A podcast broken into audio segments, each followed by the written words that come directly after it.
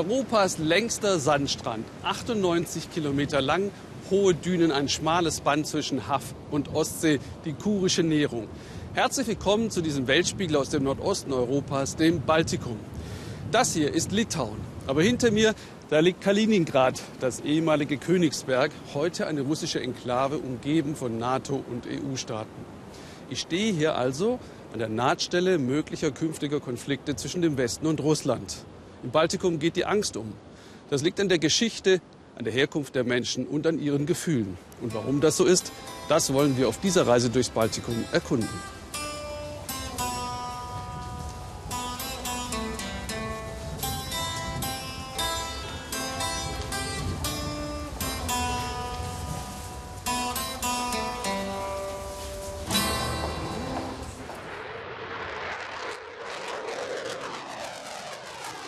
Hier sind sie gestartet von dem NATO-Flugplatz Emmery in Estland. Sechs Eurofighter der Bundeswehr sichern den Luftraum über den baltischen Staaten und der Ostsee. Im September gab es 19 Zwischenfälle mit russischen Militärmaschinen. Meist hatten sie ihren Transponder abgeschaltet, flogen quasi unsichtbar. Seit der Osterweiterung misstraut Russland der NATO. Die NATO-Kontingente rotieren. Dafür nimmt die Zahl der Bürgerwehren im Baltikum sprunghaft zu. Klaas Oliver Richter von einer Übung im Wald. Seit einer Stunde liegt Marianne jetzt auf ihrem Posten, beobachtet die Umgebung.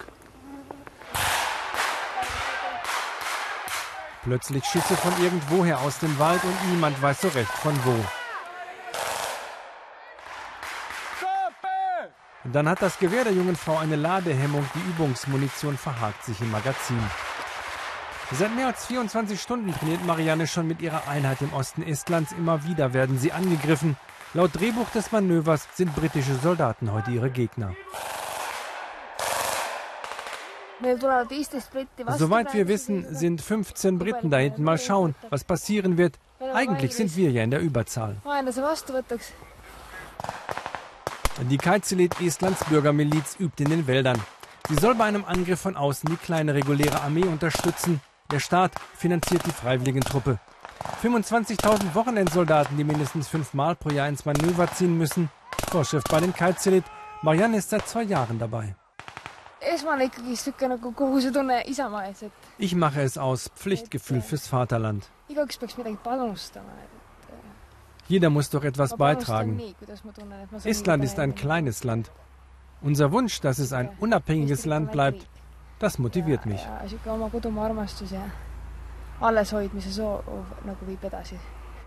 Nicht alle von Mariannes Freunden verstehen, warum die 25-Jährige ihre Wochenenden im Matsch verbringt. Häufig ist es ihr Vater Indrek, der sich die Abenteuer seiner Tochter anhören darf. Er war anfangs skeptisch, als sie ihm erzählte, bei der Bürgermiliz mitmachen zu wollen. Ich habe mir gedacht, das muss sie selbst wissen. Beim ersten Mal hast du gesagt, dass ich mit meinen hohen Absätzen im Boden versinken würde und dass mein Handy viel zu schnell leer wäre. Sie war halt ein richtiges Mädchen. Aber ich konnte sie mir im Wald kaum vorstellen. Sie ist ja ein Stadtkind. Inzwischen geht es aber wohl besser.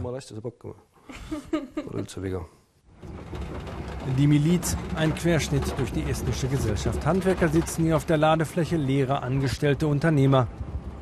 Wer keinen Krieg will, der muss sich darauf vorbereiten, so erklärt uns Marianne, warum sie sich diesen Strapazen immer wieder unterzieht. Die Esten sind Patrioten. Seit der Ukraine-Krise fühlen sich viele durch den russischen Nachbarn bedroht. Diese Angst motiviert so manchen zusätzlich.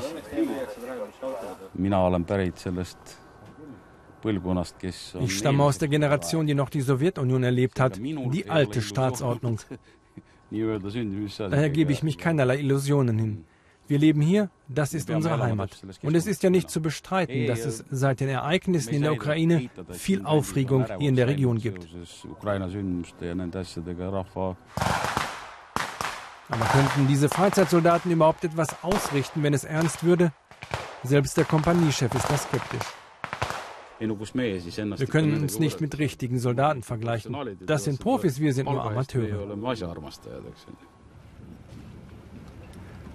Alle, die hier dabei sind, fühlen sich unsicher in diesen Zeiten und üben deshalb immer häufiger direkt an der Grenze an diesem Wochenende am Peipusee. Auf der anderen Uferseite liegt Russland. Es sind nur ein paar hundert Meter von hier bis zur Grenzlinie in der Mitte des Sees. Nicht nur die estnischen Freizeitsoldaten trainieren in diesen Wochen an der Ostgrenze. Die NATO führt ihre Herbstmanöver durch. Die lässigen GIs mit ihrem schweren Kriegsgerät, Marianne und ihre Kameraden sind beeindruckt. Nach zwei Tagen im Wald ist sie aber erstmal erleichtert, als die Übung am Sonntagmittag zu Ende ist. Wenn gleich alles vorbei ist, dann will ich nur noch Ruhe haben. Aber wir müssen ja erst zurückfahren und unsere Ausrüstung reinigen. Ich bin immer froh, wenn wir wieder nach Hause fahren.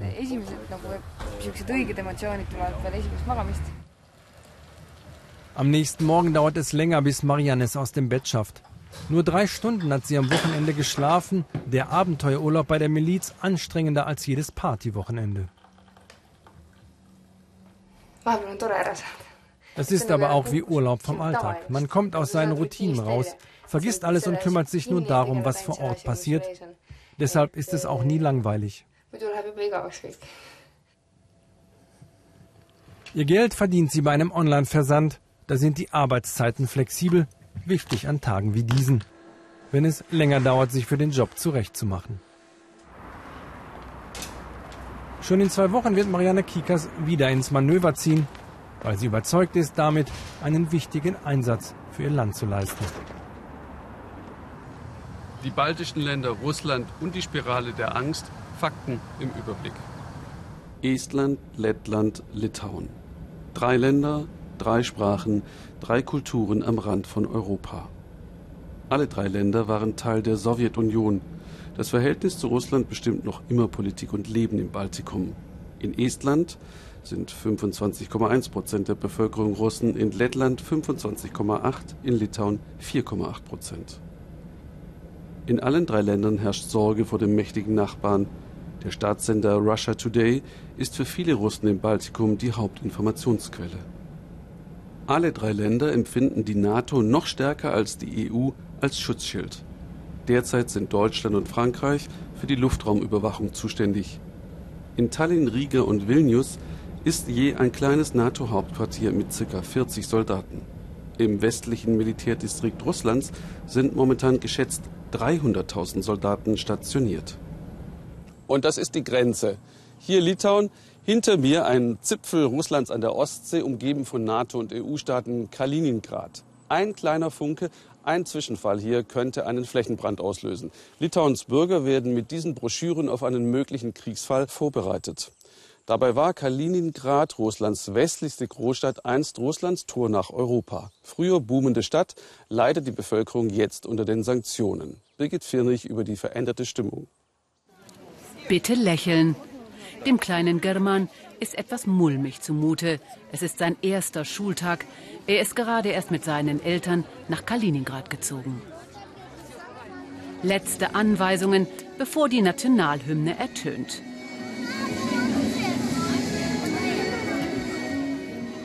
Schule Nummer 12 gilt als besonders vaterlandstreu. Alles muss sitzen. Patriotisch wollen sie hier die Kleinen erziehen. Wie wichtig ist das der Familie Schustewoi? Sehr, meint Alina Germans Mutter. Man will doch, dass heranwachsende Kinder die Geschichte ihres Landes kennen. Sie sollen doch Patrioten werden. Das finden die meisten hier.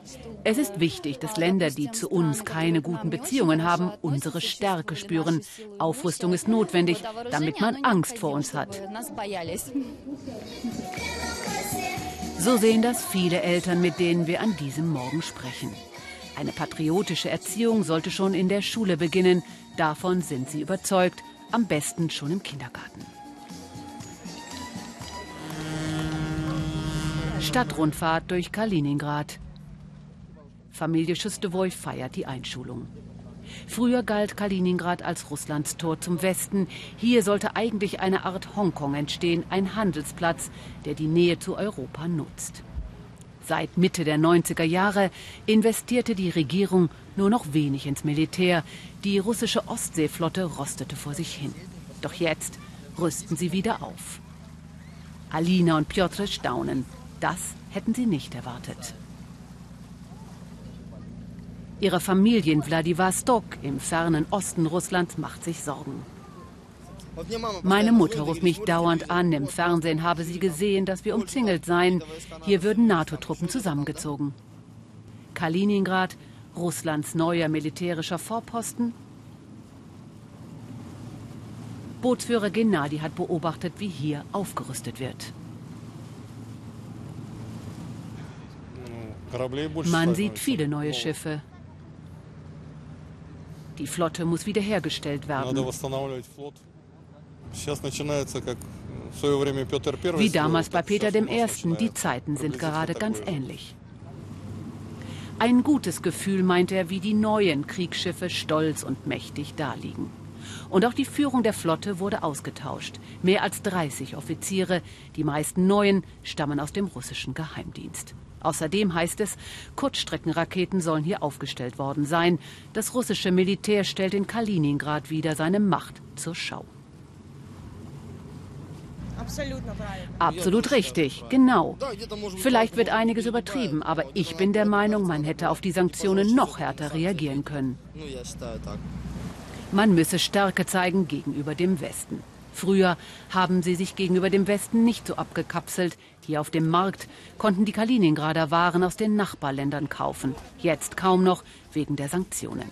Die Beziehungen zu den baltischen Nachbarstaaten sind auf einem Tiefpunkt. Nina, die Marktfrau, hat wenig Verständnis für deren Ängste.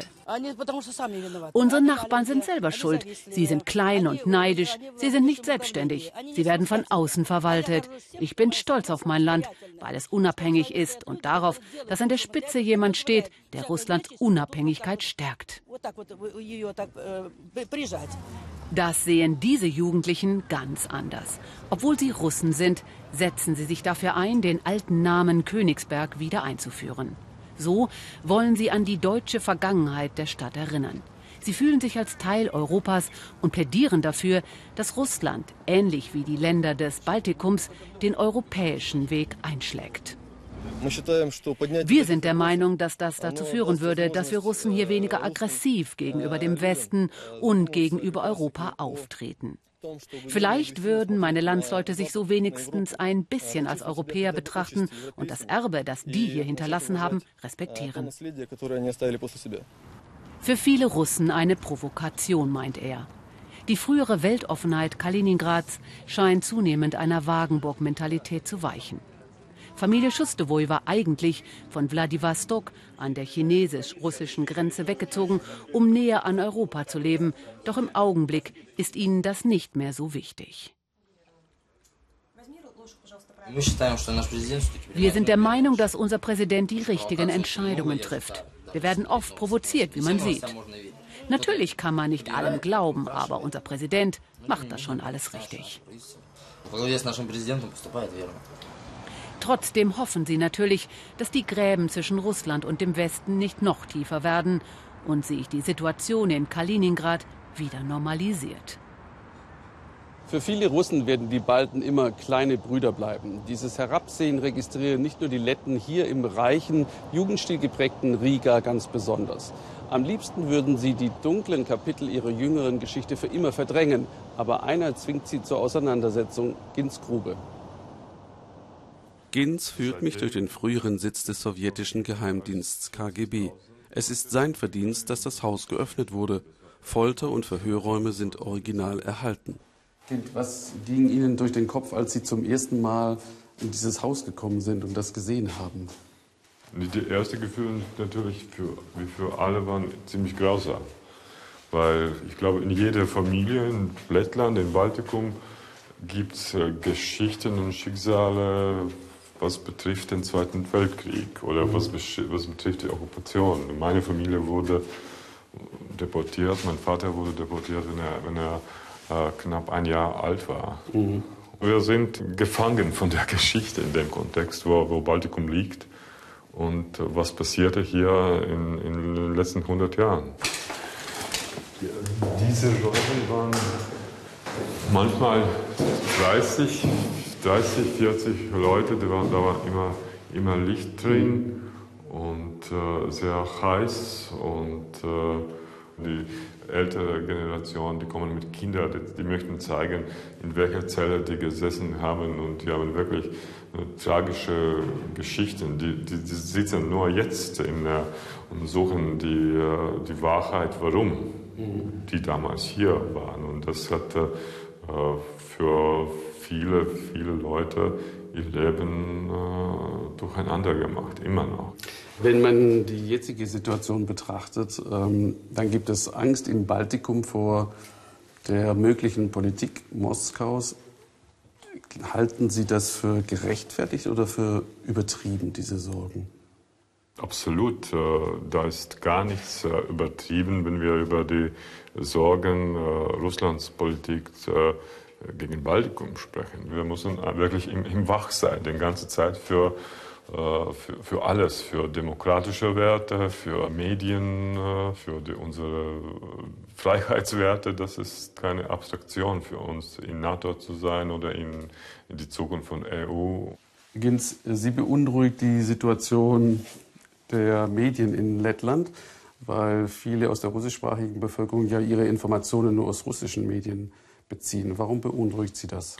Aber das betrifft nicht nur russischsprachige Leute, auch die lettischsprachige, auch die Letten anschauen sehr viel russische Fernseher. Und er ist äh, sehr meisterhaft, diese Propaganda ist aufgebaut. Äh, TV-Dramas, äh, die interpretieren inter interessanterweise die Geschichte vor 20. Jahrhundert, sind zusammen mit Nachrichten und politischen Talkshows dargestellt und die, die russischsprachige und äh, lettischsprachige Einwohner das anschauen und die, die glauben an diese Geschichten, dass die sind wahr. Das Zusammenleben im Alltag ist nicht einfach. Auf dem Markt macht man sich um ein bisschen zusätzliches Einkommen Konkurrenz. In Riga gehört fast die Hälfte der Einwohner der russischsprachigen Minderheit an.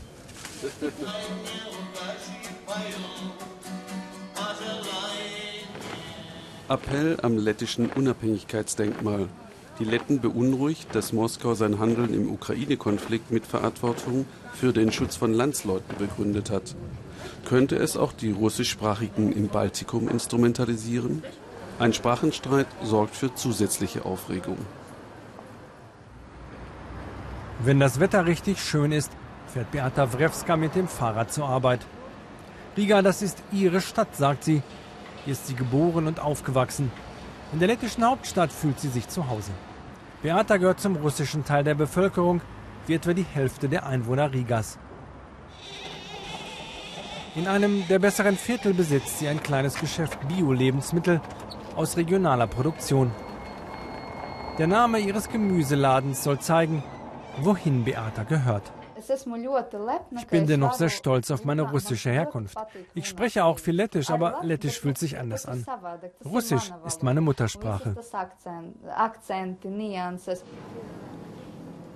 Damit Beata die lettische Staatsbürgerschaft bekommen konnte, musste sie erst eine Prüfung ablegen, obwohl sie hier im Land auf die Welt gekommen ist. Aber das Gesetz verlangt, Lettischkenntnisse nachzuweisen. Denn die offizielle Staatssprache ist Lettisch, auch die Preistafel muss in Lettisch geschrieben sein.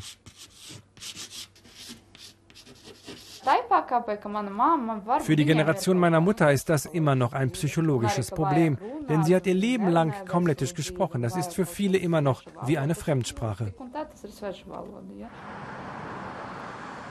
In den Plattenbausiedlungen am Rand von Riga leben viele russischstämmige, die sich bis heute schwer tun mit allem was lettisch ist. Sergei Chulemin ist einer von ihnen. Wenn er seine Wut nicht mehr unterdrücken kann, dann muss er zeichnen. An seinem Küchentisch. Lange gehörte er zu den bekanntesten Karikaturisten in den russischsprachigen Zeitungen. Jetzt ist er Rentner, muss mit weniger als 200 Euro pro Monat auskommen. Lettischer Staatsbürger ist er nicht, eine Prüfung ablegen. Es wäre eine Demütigung für ihn, wo er doch seit seiner Kindheit hier lebt. Wenn ich diese Lettischprüfung ablegen würde, dann würde ich ja zugeben, ein Eindringling aus einem anderen Land zu sein. Ich würde eingestehen, dass meine Eltern zu Sowjetzeiten als Eindringlinge hierher gekommen sind. Als sogenannter Nichtbürger darf Sergei nicht wählen und kein öffentliches Amt bekleiden. Seit Lettisch die einzige Staatssprache ist, sieht er das Land nicht mehr als Demokratie. Die lettische Sprache wird die russische Sprache doch nie besiegen. Dieses Volk ist viel zu klein, um das Große besiegen zu können. Die 140 Millionen Russen. Sergei hat Verständnis für die russische Regierung, die dem Westen nicht mehr traut, sondern auf die eigene Stärke setzt. Hinter diesen Mauern, da schützen sie die lettische Sprache und die lettische Kultur. Das staatliche Sprachinstitut sorgt dafür, dass im öffentlichen Raum die Staatssprache Lettisch gepflegt und gefördert wird. Pavlina Samite kontrolliert, ob zum Beispiel auf Webseiten lettischer Firmen ausschließlich russische Texte stehen. Das wäre nämlich nicht erlaubt. Wir müssen doch unsere Sprache schützen. Lettisch wird doch nur in unserem Land gesprochen. Dass viele der Russischstämmigen sich ausgegrenzt fühlen, daran könne man nichts ändern. Die eigene lettische Sprache schütze das Land vor zu viel russischem Einfluss. Lettisch ist in der Verfassung als einzige Staatssprache verankert. Wir haben keine Zweisprachigkeit. Offensichtlich fällt es vielen Menschen sehr schwer, das zu akzeptieren.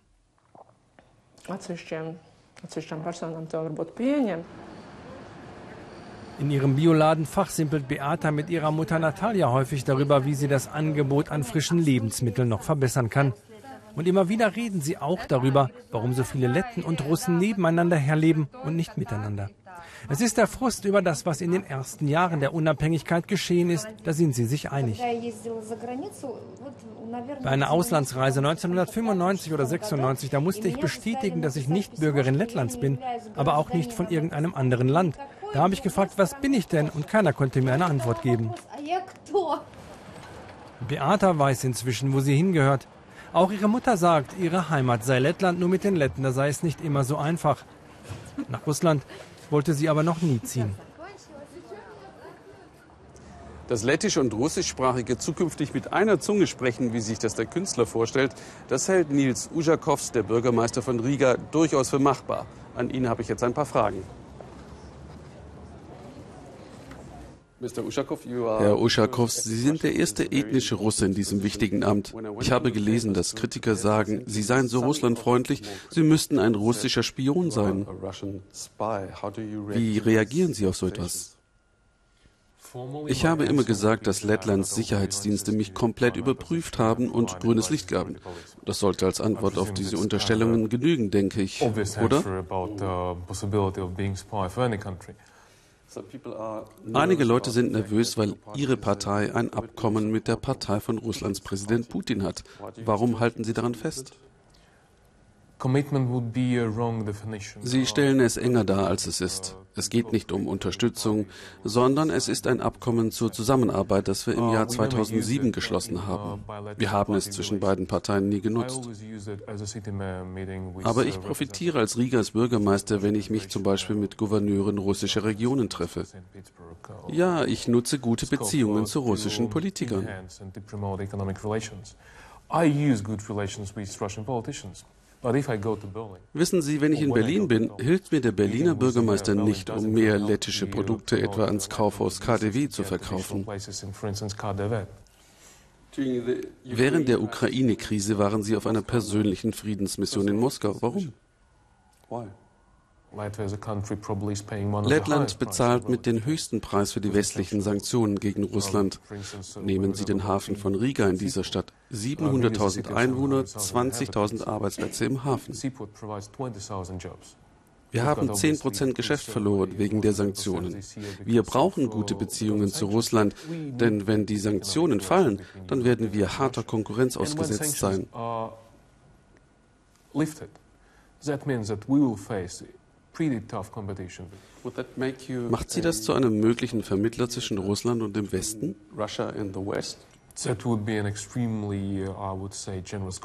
Das wäre zu viel der Ehre. Uh, Aber wir verstehen schon besser als der durchschnittliche Deutsche oder Europäer, warum Russland derzeit so handelt.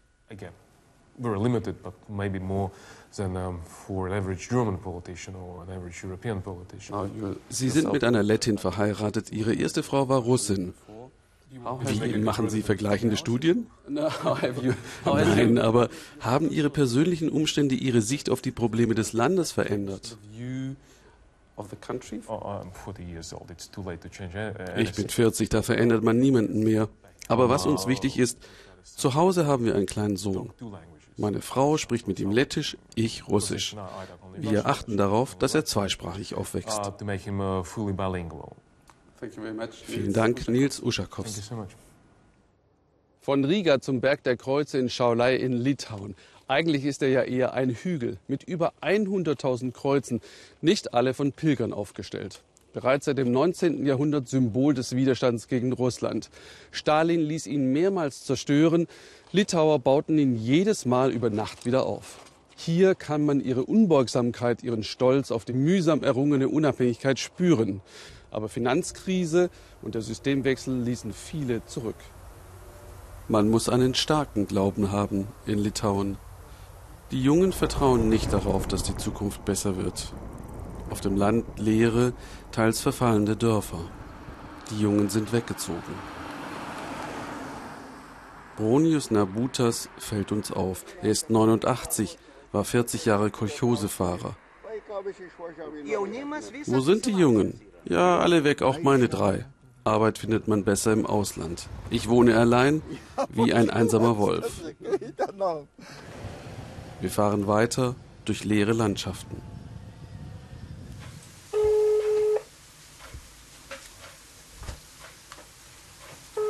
Sie hofft jeden Morgen auf ein kurzes Gespräch mit Papa. Ramintas Vater arbeitet im Ausland als Lkw-Fahrer. Hallo, heute erwischt sie ihn in Spanien. Doch wie so oft kann er nicht lange reden. Papa ist im Stress. Auf der einen Seite ist es schön, seine Stimme zu hören, aber es ist sehr traurig, dass er jetzt nicht hier bei mir ist, weil ich so gern direkt mit ihm sprechen würde. Tausende Kilometer trennen Vater und Tochter, seit acht Jahren schon. Raminta vermisst ihn sehr, schwelgt oft in Erinnerungen von seinen seltenen Besuchen. In Litauen fand der Vater einfach keinen gut bezahlten Job. Mein Papa arbeitet echt hart und viel. Er macht das nur für uns, weil unsere Familie das Geld braucht.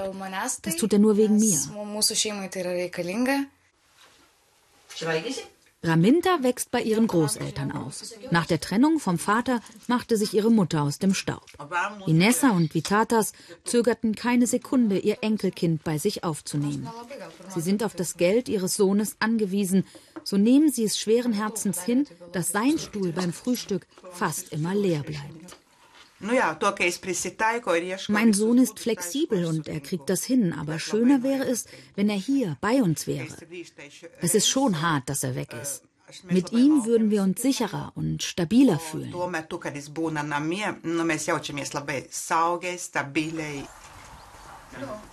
Umso enger ist die Beziehung zu ihrer Enkelin.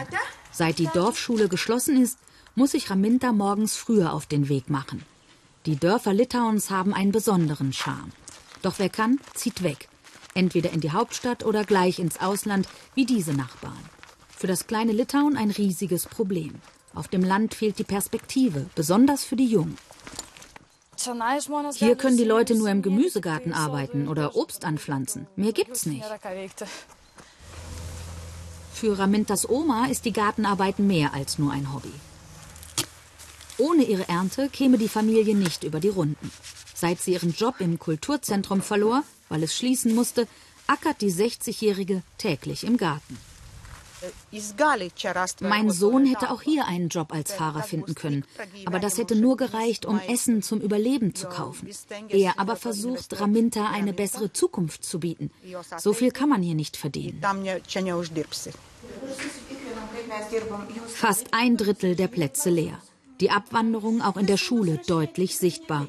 Raminta will ihren Vater nicht enttäuschen. Sie ist Klassenbeste. Und für die 16-Jährige ist jetzt schon klar, in Litauen kann sie nicht bleiben. Tatsächlich möchte ich auch nach dem Abitur ins Ausland. Ich möchte woanders studieren.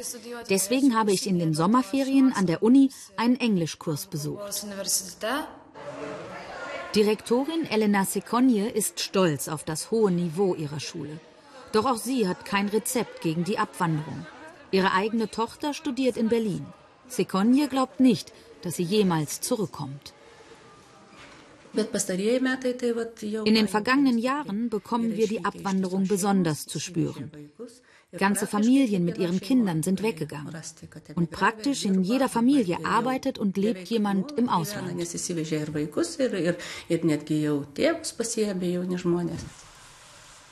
Rund eine halbe Million Menschen hat Litauen seit dem EU-Beitritt ans Ausland verloren. Dramatisch für ein Land, in dem weit weniger Leute als in Berlin leben. In ein paar Jahren könnte auch Aminta zu den Auswanderern zählen. Doch noch genießen Opa und Enkelin ihre Momente der Zweisamkeit. Landschaftlich ist der Osten Litauens ein Traum, wirtschaftlich ein Albtraum. Dass Raminta nach dem Abitur weg will, Opa Vitatas trägt's mit Fassung. Dann hätten wir die Gelegenheit, sie irgendwo zu besuchen. Sonst reisen wir ja höchstens nach Lettland, wo meine Frau herkommt. Wir würden Raminta gerne besuchen, solange wir noch nicht zu alt sind.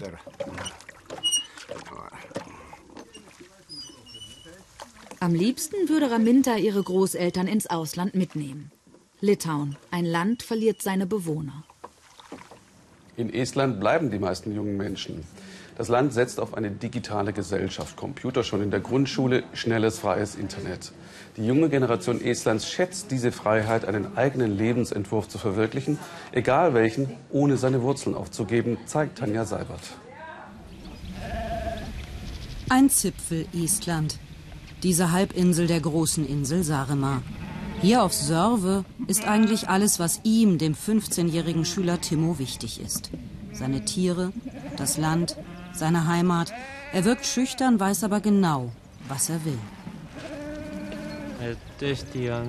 Sörve ist für mich Estland. Ich mag das Leben hier. Und ich mag es, mich mit meinen Tieren zu unterhalten.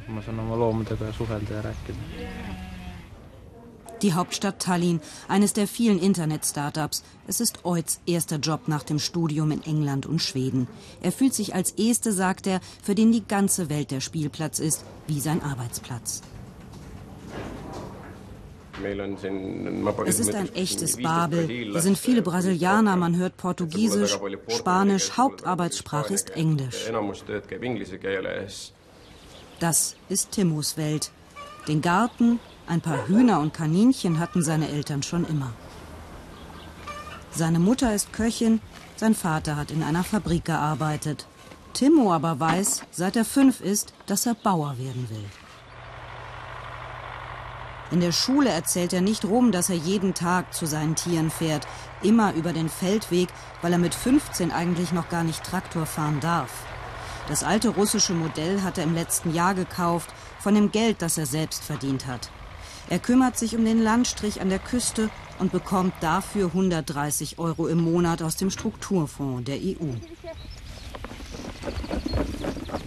Er hat gespart und diese Rinder gekauft. Für 1000 Euro von einem befreundeten Bauern. Eigentlich nur die zwei großen, aber die Kuh war trächtig. Nun hat Timo schon drei schottische Black Angus Rinder.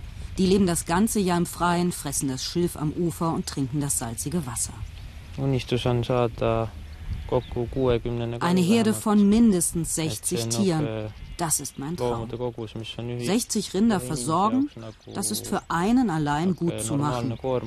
Und man kann sehr gut davon leben.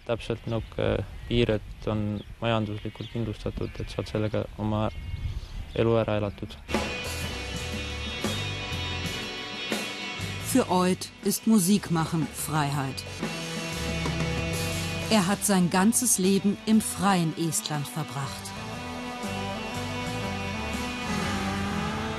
Seine Eltern haben ihm vom Unabhängigkeitskampf erzählt, sein Großvater von seiner Gefangenschaft im Gulag. Oid ist 25 auf den Tag genauso alt wie das neue Estland. Der Unabhängigkeitstag ist sein Geburtstag vor fünf Jahren hat Oid an diesem Feiertag vor 70.000 Menschen gesprochen über sich und sein Land. Vor ihnen steht junger Enthusiasmus. Ich bin genauso enthusiastisch wie unser Land. Lasst uns damit etwas Großes bauen, damit wir in der Zukunft zurückblicken und sagen können, das bin ich und das ist mein Estland. Fünf Jahre später sieht Oid sein Land nicht mehr ganz so enthusiastisch. Unsere Gesellschaft schottet sich immer mehr ab. Es wird davon geredet, die Grenzen dicht zu machen, keine Fremden aufzunehmen, unsere eigenen Leute auch nicht zu tolerieren, wenn sie anders sind. Timos Mutter ist von der Arbeit nach Hause gekommen. Die Eltern sind sehr stolz auf ihren jüngsten Sohn. Die älteren Geschwister leben und arbeiten in der Stadt.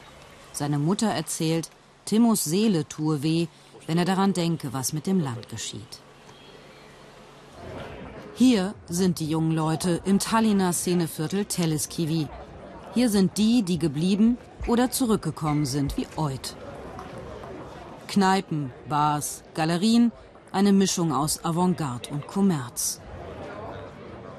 Es gibt ein kleines Kino und Theater, Proberäume. Dort, wo sie in der Sowjetzeit Teile für die Raumfahrt bauten, im Geheimen. Die Fabrik in der Nähe der berühmten Tallinner Altstadt, damals Sperrbezirk. Oid ist gerne hier. Er liebt das Weltoffene an diesem Ort. Er kann sich aber auch gut vorstellen, wieder wegzugehen, zum Beispiel nach New York, wo sein Arbeitgeber auch sitzt. Denke, das eine schließt das andere nicht aus. Nur weil wir entdeckungsfreudig sind, bedeutet das nicht, dass wir unsere Wurzeln nicht schätzen. Timmos Wurzeln sind hier. Für ihn ist sein Serve in Estland der schönste Platz der Erde. Er will bleiben. Hier ist seine Zukunft. Wir sind am Ende unserer Reise durchs Baltikum, rund 25 Jahre nach dessen Unabhängigkeit. Mein Eindruck, Russland lässt die Nachbarn wieder deutlicher seine Präsenz spüren. Das schafft permanent Unsicherheit, fordert aber auch, für Werte einzustehen. Im Internet gibt es eine Menge Bildergalerien und alle Interviews in Langfassung. Tschüss aus Tallinn.